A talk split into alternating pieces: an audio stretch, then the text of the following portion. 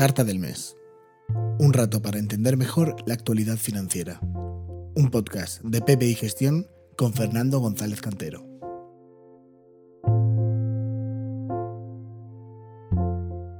Bloomberg calificaba la última semana del mes en Wall Street de semana salvaje. Miles de pequeños inversores coordinados y concertados en foros y redes sociales como el foro Wall Street Bets de Reddit montaban un ataque en toda regla mediante compras masivas de acciones contra las posiciones bajistas sobre GameStop, una cadena de tiendas de videojuegos y electrónica de consumo americana. Las acciones de GameStop subían un 68% solo el viernes 29 de enero, un 400% en la semana y un 1.625% en el mes. El ataque de los pequeños inversores obligaba al fondo de cobertura Melvin Capital a batirse en retirada, con cuantiosas pérdidas y a solicitar un rescate de 2.750 millones de dólares. El fenómeno GameStop de compras masivas por pequeños inversores coordinados se repite con otras compañías o con otros activos como la plata, que viene siendo objeto de ventas en descubierto por los llamados fondos de cobertura o también llamados tiburones de Wall Street. Dicho fenómeno fascinaba al mismo tiempo que preocupaba tanto a inversores como a medios de comunicación y a las autoridades regulatorias. Algunos profesionales veían en dicha situación la confirmación de la existencia de una burbuja en los mercados de valores que podría tener implicaciones para el conjunto del mercado. El presidente de la Reserva Federal, Jerome Powell, en la rueda de prensa posterior a la reunión de la FED el miércoles 27 de enero, evitaba comentar sobre el fenómeno GameStop pese a las continuas preguntas de los periodistas y mostraba una escasa preocupación por el aumento generalizado de los precios de las acciones.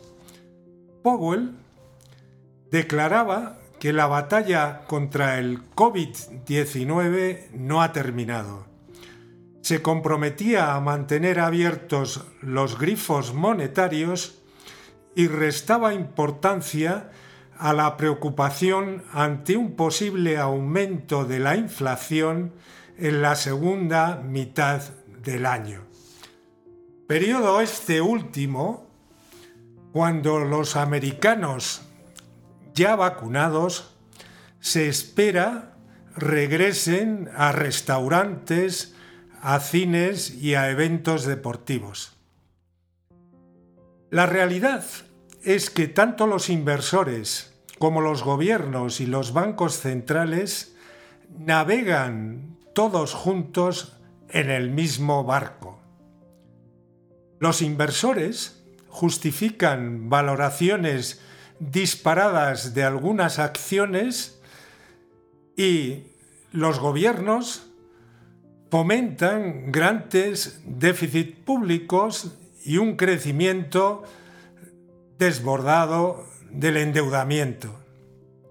Ambos, inversores y gobiernos, encuentran la justificación en los tipos de interés cercanos a cero, que hacen que las acciones tengan más valor en términos de descuento de flujos y que el endeudamiento público sea más sostenible en términos del servicio de la deuda.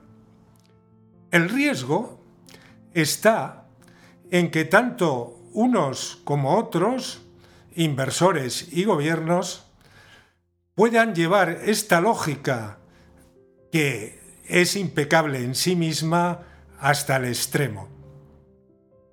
Sin duda, el desplome de los tipos de interés puede justificar parte del repunte del mercado. La relación entre la cotización de las acciones que componen el S&P 500 y los beneficios esperados ha aumentado de 18 veces en 2019 a 22 veces en la actualidad, reduciendo en consecuencia la inversa de esa relación, que es el rendimiento de los beneficios, de aproximadamente el 5,5% al 4,6%. En el mismo periodo, el rendimiento de los bonos del Tesoro americano a 10 años ha bajado del 1,9% al 1%. Se estima que a los niveles actuales y asumiendo un rendimiento medio de los bonos del Tesoro del 2% a largo plazo y una prima de riesgo de las acciones del 5%, el S&P 500, el índice americano, estaría sobrevalorado en un 11%. Dicha sobrevalorización quizá no se pueda calificar de burbuja, pero definitivamente el mercado no está barato. Y si bien se puede justificar el nivel general del mercado por las perspectivas de mejora para la economía y las empresas tras la vacunación, se necesita, no obstante, argumentos cada vez más elaborados a medida que el foco de atención se mueve hacia sectores como el tecnológico o a valores concretos como, por ejemplo, Tesla, Apple o Amazon, que estarían muy sobrevalorados. Y, sin embargo, esa misma lógica de tipos bajos que alimenta el alza de cualquier clase de activo, se ha abierto ahora camino también en el debate fiscal americano y de otros países. El año pasado, el Congreso americano aprobaba un endeudamiento extraordinario de 3,4 billones de dólares para combatir la pandemia y sus consecuencias económicas. Y recientemente el presidente Biden proponía un, un, perdón, un nuevo paquete que implica un endeudamiento adicional de 1,9 billones de dólares más. Estas sumas, en conjunto, equivalen aproximadamente al 25% del PIB americano y suponen el mayor endeudamiento anual desde la Segunda Guerra Mundial. Al defender este nuevo paquete de alivio, de estímulo, tanto el, presidente Biden como la nueva secretaria del Tesoro, Janet Yellen, señalaban que debido a los bajos tipos de interés los gastos del servicio de la deuda no serán mucho más altos en porcentaje del PIB que en los últimos años. La Reserva Federal, por su parte, asegura que mantendrá los tipos a corto plazo cerca de cero durante varios años para reducir el desempleo y aumentar la inflación. Sí, confiamos en que la Fed, el Banco Central Europeo y otros bancos centrales cumplirán con lo anunciado, ello justificaría tanto a los alcistas de bolsa como a los gobiernos partidarios, la mayoría en la coyuntura actual, de un mayor endeudamiento público. Sin embargo, esta lógica de tipos bajos asume que el nivel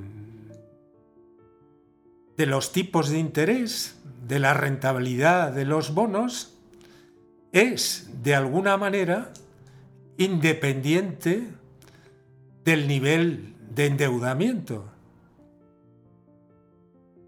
Y, sin embargo, es muy probable que eventualmente, a partir de un cierto nivel de endeudamiento público, se elevará tanto la inflación como los tipos de, de interés.